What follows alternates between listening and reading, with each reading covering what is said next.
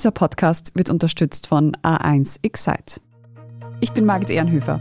Ich bin Tobias Holub. Das ist Thema des Tages, der Nachrichtenpodcast vom Standard.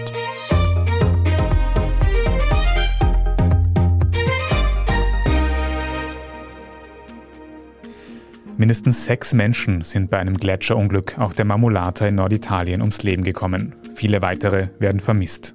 Ein entscheidender Faktor bei diesem schrecklichen Unglück dürften die außergewöhnlich hohen Temperaturen gewesen sein. Wir sprechen heute darüber, wie genau es zu der Tragödie in Italien kommen konnte. Wir besprechen außerdem, wie es um die österreichischen Gletscher bestellt ist. Und wir stellen die Frage, ob uns schmelzende Gletscher ganz unmittelbar die Folgen des Klimawandels zeigen. Gianluca Wallisch, du beobachtest für den Standard die internationale Lage und da hat am Wochenende vor allem ein Thema sehr herausgestochen. Es hat in den norditalienischen Alpen ein schweres Bergunglück gegeben. Was ist da passiert? Ja, es ist passiert, dass ein sogenannter Eisbruch oder Gletscherbruch passiert ist am Marmolada-Massiv. Das Marmolada-Massiv ist eine Anhäufung mehrerer prominenter Berggipfel. Die höchste Erhebung ist die Punta Peña mit 3343 Metern in den Dolomiten. Daneben gleich die Punta Rocca mit 3310 und dort ist der Gletscher aufgebrochen durch die große Hitze und es ist eine riesige Eismasse innerhalb weniger Sekunden zu Tal gestürzt. Von der Größe her muss man sich das in etwa vorstellen, das Ausmaß von zwei Fußballfeldern, angehäuft mit Eis, so hoch man sich das auch nur vorstellen kann. Das ist alles innerhalb weniger Sekunden mit bis zu 300 kmh total gerauscht. Und es sind natürlich Dutzende Bergsteiger, die dort in der Gegend waren, mitgerissen worden. Einige hatten Glück, wurden nur verletzt, aber viele andere sind gestorben oder sind nach wie vor vermisst. Was weiß man denn genauer über Opfer und Verletzte? Über die Opfer und die Verletzte weiß man momentan, bisher sechs Tote wurden geborgen. Davon waren drei Italiener. Zwei dieser drei Italiener sind Bergführer, die als erfahren gegolten haben. Ein Tscheche ist ebenfalls schon identifiziert worden. Man redet momentaner Stand, das entwickelt sich alle paar Minuten oder halben Stunden weiter, von acht Verletzten. Unter anderem sind da zwei deutsche Touristen dabei, zwei deutsche Berggeher. Und der aktuelle Stand sind circa 19 vermisste Personen, größtenteils aus Italien, aber auch Tschechien und Rumänien. Also die Tschechen und die Rumänien und die meisten dieser Italiener, das dürften sozusagen Gäste oder Kunden sein von zwei oder drei Bergführerteams, die in Seilschaften sehr kontrolliert unterwegs waren. Was nicht kontrolliert werden konnte, war klarerweise die topografische Situation, die eben zu diesem Eissturz geführt hat. Im Laufe des Nachmittags hat es auch noch ganz aktuelle Meldungen gegeben, dass ein Österreicher unter den Vermissten sein könnte. Mittlerweile weiß man aber, dass der Österreicher wohl auf ist, dass er nicht am Ort des Unglücks war. Aber Gianluca, wie du schon gesagt hast, die Anzahl an Vermissten ändert sich gerade auch quasi stündlich. Also die aktuellsten Informationen findet man immer auf der Standard.at. Gianluca, wie wird denn jetzt eigentlich nach den Menschen, die noch vermisst sind, gesucht? Es wird mit Hochdruck gesucht und gibt noch immer nicht die Hoffnung auf, dass es Überlebende geben könnte, wenngleich das relativ unwahrscheinlich ist. Das große Problem für die Bergretter ist das gleiche, das die Bergsteiger von Haus aus hatten, die hohen Temperaturen auf dem Berg, also der Temperatur-Nullpunkt liegt bei 4300, 4500 Metern. Das heißt, der ganze Berg, der maximal 3300 Meter hoch ist, ist eindeutig sehr stark im Plusbereich. Also plus 10 Grad wurden gestern und vorgestern in der Gipfelregion gemessen. Da weiß jeder, dass Eis schmilzt, Schnee schmilzt und der ganze Berg als solcher ist sehr instabil. Das macht es für die Bergretter extrem riskant, hier überhaupt vorzugehen. Was macht man? Man hat in der Nacht sehr intensiv mit Drohnen gesucht, mit Infrarotkameras, um zu sehen, ob in diesen Ausläufern dieses Lawinenkegels Wärmespuren zu finden sind, die auf menschliches oder vielleicht auch tierisches Leben schließen lassen. Und dann konnte man schon sehr punktuell an der Oberfläche in den Tagesstunden, wenn es dann hell wurde, suchen. Momentan zur Mittagszeit ist es wieder sehr warm, da muss man sehr, sehr vorsichtig sein. Die meisten Arbeiten, die jetzt gemacht werden, sind aus der Luft mit Drohnen, mit Helikoptern. Es sind auch Helikopter im Einsatz. Die kennt man wahrscheinlich aus unserer Gegend, aus den Winterurlauben, wenn die Helikopter Sprengladungen kontrolliert in Schneehänge hineinfallen lassen, um auf diese Weise kontrolliert Lawinenabgänge zu verursachen. Solche Hubschrauber sind auch im Einsatz. Weil mehr als ein Bergexperte gesagt hat, dass hier noch vielleicht nicht alles heruntergekommen ist, was herunterkommen könnte. Es könnte zu weiteren Eisstürzen kommen. Ein Hüttenwirt einer Hütte, die in der Nähe dieser Abbruchkante war, berichtet von sehr bedrohlich aussehenden Seracs. Das sind Eiswände, Eistürme, die sich an der Kante eines Gletschers bilden, die teilweise überhängend sind und jederzeit abbrechen können. Kannst du ein bisschen genauer erklären, wie hat sich denn diese Eisplatte überhaupt gelöst?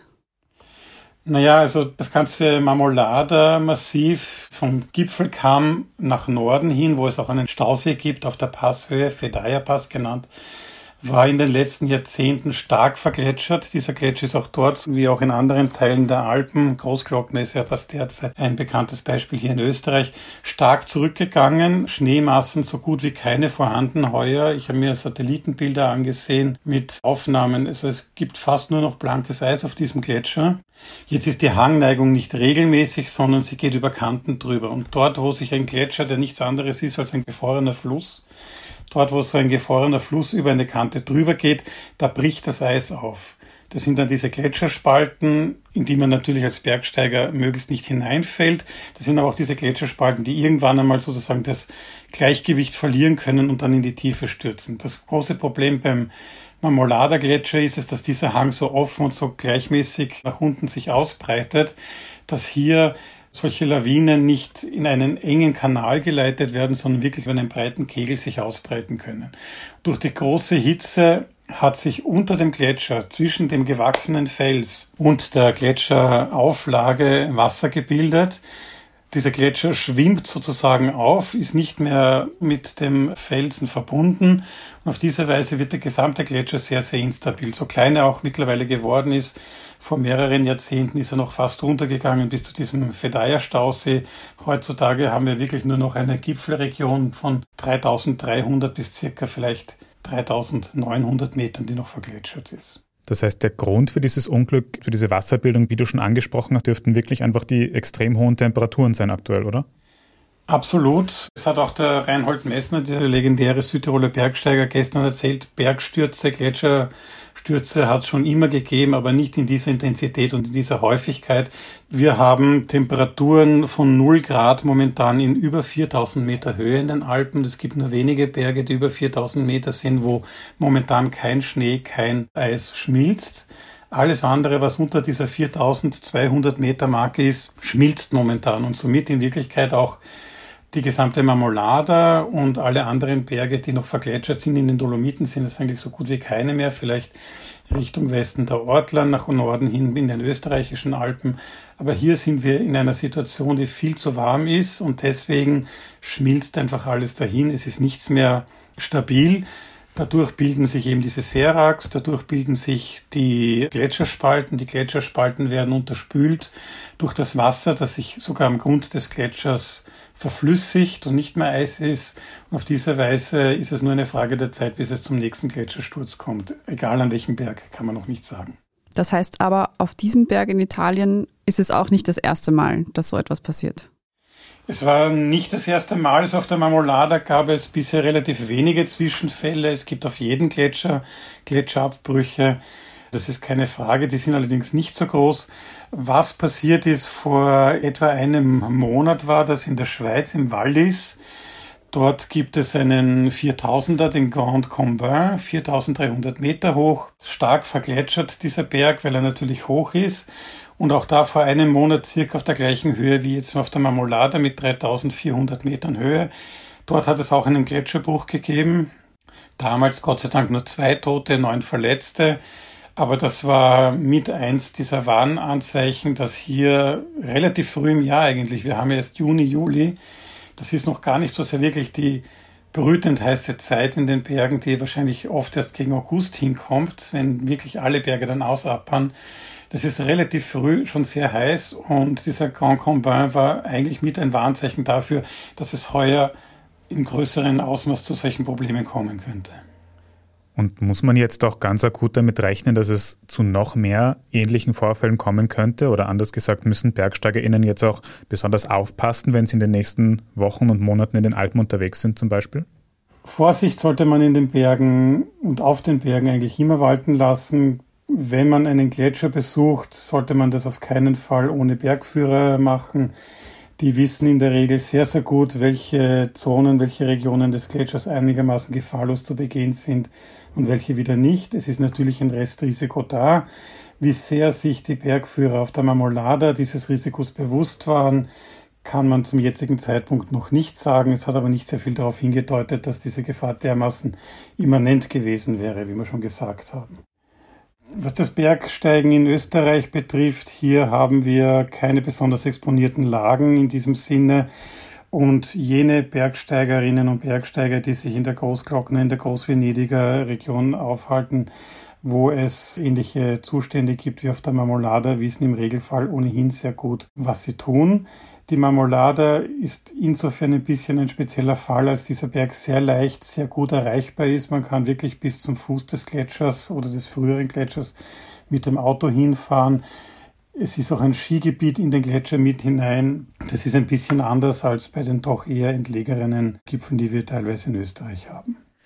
Vorsicht walten lassen, wie du schon gesagt hast, ist beim Bergsteigen auf jeden Fall das Wichtigste, auch wenn es im Fall der Marmolata nicht vorhersehbar war, dass dieses Unglück passiert. Vielen Dank für diese Einschätzung, Gianluca Wallisch. Sehr gerne. Bis zum nächsten Mal.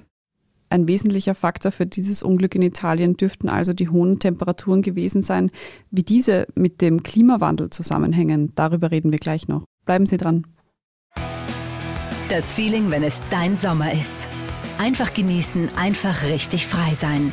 So frei und ungebunden wie der Tarif A1 Simple Excite S mit 20 GB Datenvolumen um 16,90 Euro. Ganz ohne Aktivierungsentgelt und Mindestvertragsdauer. Aber mit 50 Euro Bonus auf das Grundentgelt. Jährliche Servicepauschale 34,90 Euro. Jetzt du im A1 Giganetz. Tanja Traxler und Reinhard Kleindl aus der Standardwissenschaftsredaktion. Ihr helft uns jetzt noch, die Rolle des Klimawandels in dieser Situation zu klären. Wir haben vorhin schon gehört, 10 Grad auf über 3000 Meter. Tanja, sind denn solche Temperaturen in den Bergen normal? Mm, normal nicht, jedenfalls nicht vor dem Hintergrund der langjährigen Beobachtungen. Der vom Menschen verursachte Klimawandel ist nirgendwo bereits so stark zu bemerken wie bei den großen Eismassen des Planeten. Das betrifft einerseits die Pole, aber eben auch sehr stark die Gletscher im Hochgebirge. Das heißt, in Österreich kann nichts und niemand ein deutlicheres Zeugnis über die klimatischen Veränderungen ablegen als die heimischen Gletscher. Und was wir hier ganz eindeutig sehen, sind eben die Auswirkungen des steigenden CO2-Gehalts in der Atmosphäre auf die Schmelzraten bei den heimischen Gletschern.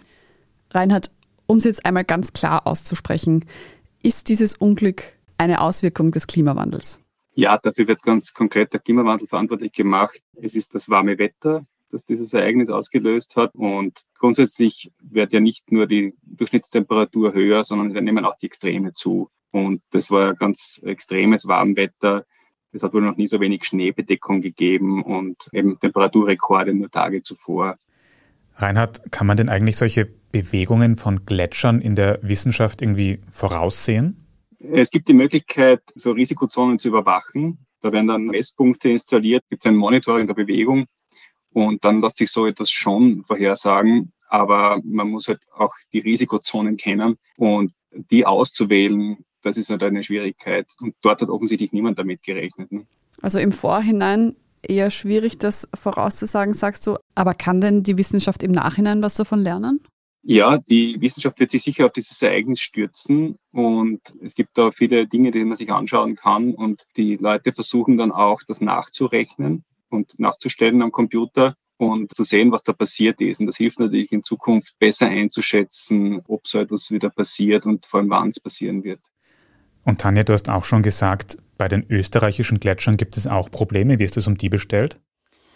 Plakativ zusammengefasst könnte man vielleicht sagen, den österreichischen Gletschern geht's nicht besonders gut und auch die Zukunftsprognosen schauen leider eher düster aus.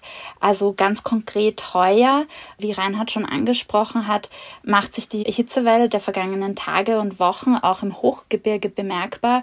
Wir haben zum Beispiel gesehen beim Hintereisferner in den Ötztaler Alpen, dass es jener Gletscher mit der weltweit längsten Messreihe, der wird seit über 100 Jahren sehr genau genau beobachtet und vermessen. Und da hat sich eben heuer gezeigt, dass er den sogenannten Glacier Loss Day bereits im Juni erreicht hat. Bereits seit äh, 22. Juni steuert der Hintereisferner auf eine negative Jahresbilanz zu. Zur Einordnung, normalerweise war dieser Glacier Loss Day erst Ende August oder vielleicht mal Ende Juli. Aber das ist ein absoluter Rekord, den man hier am längst dokumentiertesten österreichischen Gletscher sehen kann. Und auch was die Zukunft angeht, also die österreichischen Gletscher haben seit 1850 mehr als die Hälfte an Fläche und Volumen verloren und besonders beunruhigend dabei ist, dass der größte Teil der Gletscherschmelze allein sich in den jüngsten Jahrzehnten ereignet hat. Das heißt, das ist definitiv ein zunehmender Trend und abhängig von den Emissionsszenarien, also wie es jetzt noch weitergeht mit den Treibhausgasemissionen, könnte es so sein, dass von den rund 4000 Alpengletschern, die es heute gibt, bis Ende des Jahrhunderts nur mehr etwa 700 erhalten sein werden. Das sind ja doch recht dramatische Zahlen. Reinhard, welche Folgen hat denn die Gletscherschmelze für die Umwelt? Das kann ein bisschen eine Kettenreaktion auch auslösen, was andere Extremereignisse auf den Bergen angeht. Es gibt Hänge, die etwa mit Permafrost stabilisiert sind und die teilweise auch von Gletschern irgendwie stabilisiert werden. Also da geht es einerseits um den Permafrost selbst, der loses Material zusammenhält, der schmilzt. Und andererseits ist es auch wirklich so, dass wenn die Gletscherzunge fehlt, dass solche Hänge instabil werden und nachrutschen. Das heißt, das ganze gerät einfach in Bewegung. Tanja, du hast schon angesprochen, es könnte in wenigen Jahrhunderten schon nicht mehr so viele Gletscher geben in Österreich. Wie wird das genau ablaufen? Ja, das ist eben sehr stark abhängig vom jeweiligen Emissionsszenario. Also es ist selbst bei den optimistischen Prognosen leider davon auszugehen, dass der Großteil der Alpengletscher abschmelzen wird und die Gletscher, die erhalten bleiben werden in den Alpen, die werden eher in den Westalpen zu finden sein gegen Ende des Jahrhunderts, weil die noch etwas höher gelegen sind. Und wenn man jetzt so in die nächsten Jahrzehnte blickt oder Jahre, es gibt eben auch einige Gletscher, denen man aktuell in Echtzeit zusehen kann, wie sie dahinschmelzen. Der Jamtal Ferner im Silvretta ist jener Gletscher in Österreich mit der schnellsten Schmelzrate. Er hat schon jetzt keine Firnreserven mehr und es gibt keine Stellen mehr, an denen sich neues Eis bildet. Das heißt, beim Jamtal Ferner zum Beispiel ist es nur noch eine Frage von wenigen Jahren, bis er zum Großteil völlig abgeschmolzen sein wird. Und können wir irgendetwas tun, um diese Entwicklung aufzuhalten? Ja, wir können eine sehr effektive Maßnahme setzen, die CO2-Emissionen, generell die Treibhausgasemissionen zu begrenzen. Also die globale Begrenzung der CO2-Emissionen ist die einzige effektive Maßnahme, um Gletscher langfristig zu erhalten. Was Österreich angeht, ist es leider so, dass selbst wenn so eine Reduktion gelingt, nach dem 1,5 Grad Ziel beispielsweise, trotzdem anzunehmen ist, dass der Großteil der heimischen Gletscher verschwinden wird. Aber dennoch gibt's ja bessere Aussichten dann für andere Gletscher und auch die Geschwindigkeit des Verschwindens wird nicht so rasant gehen abgesehen von dieser sehr effektiven und ja zweifelsfrei besten Möglichkeit gibt es auch künstliche Ansätze, Ideen, wie man zum Beispiel künstlichen Schnee auf Gletscher auftragen könnte um Gletscher zu erhalten. Also solche Ansätze sind sehr aufwendig, sehr teuer. Sie sind teilweise an manchen Gletschern technisch durchführbar. An der Pasterze zum Beispiel wäre es technisch möglich, auch wegen der Wasserversorgung dort. Aber das ist nicht überall der Fall. Und generell, also in Österreich werden solche Ansätze noch nicht tatsächlich in die Praxis umgesetzt. Wenn, dann wäre das eine Option, um ein paar wenige Gletscher zu erhalten, zum Beispiel aus touristischen Gründen. Aber es ist sicher keine Option, um die tausenden Gletscher, die wir heute noch haben, langfristig bewahren zu können. Also nicht allzu rosige Aussichten für die Gletscher, vor allem in Österreich. Vielen Dank trotzdem für diese Einschätzung, Tanja Traxler und Reinhard Kleindl. Gerne. Sehr gern. Wir sprechen jetzt gleich in unserer Meldungsübersicht noch über die aktuellen Rückschläge für die ukrainische Armee in der Ostukraine. Wenn Ihnen diese Folge von Thema des Tages bis hierher gefallen hat, dann abonnieren Sie uns doch gerne auf Ihrer liebsten Podcast-Plattform. Und wenn Sie schon dabei sind, dann lassen Sie uns gleich eine gute Bewertung da. Das hilft uns wirklich sehr. Wir sind gleich zurück. Das Feeling, wenn es dein Sommer ist. Einfach genießen, einfach richtig frei sein. So frei und ungebunden wie der Tarif A1 Simple Excite S mit 20 GB Datenvolumen um 16,90 Euro. Ganz ohne Aktivierungsentgelt und Mindestvertragsdauer. Aber mit 50 Euro Bonus auf das Grundentgelt. Jährliche Servicepauschale 34,90 Euro. Jetzt du im A1 Giganetz. Und hier ist, was Sie heute sonst noch wissen müssen.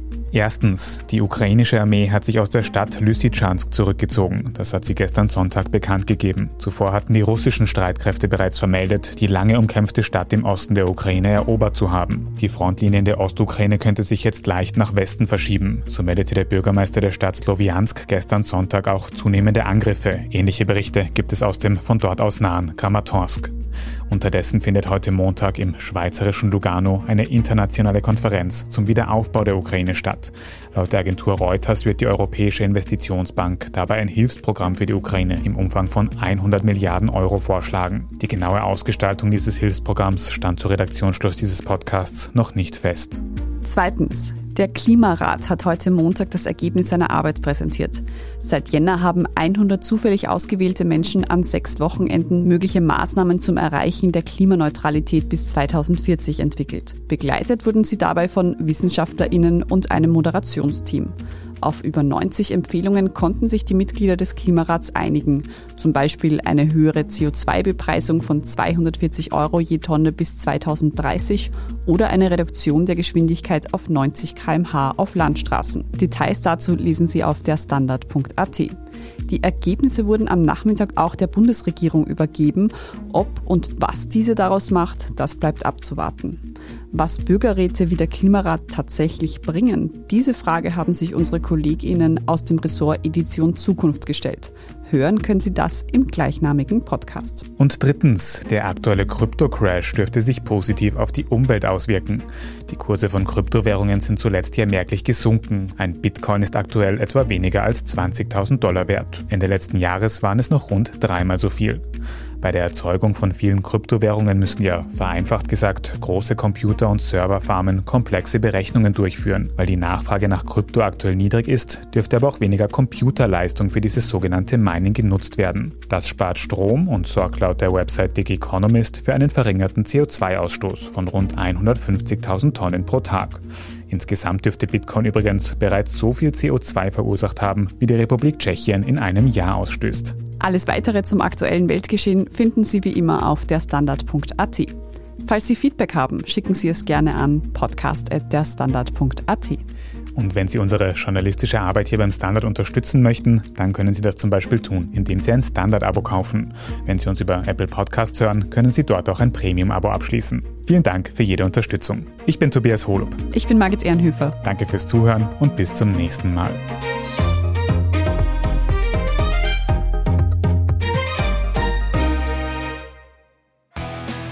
Das Feeling, wenn es dein Sommer ist. Einfach genießen, einfach richtig frei sein. So frei und ungebunden wie der Tarif A1 Simple Excite S mit 20 GB Datenvolumen um 16,90 Euro. Ganz ohne Aktivierungsentgelt und Mindestvertragsdauer. Aber mit 50 Euro Bonus auf das Grundentgelt. Jährliche Servicepauschale 34,90 Euro. Jetzt du im A1 Giganetz.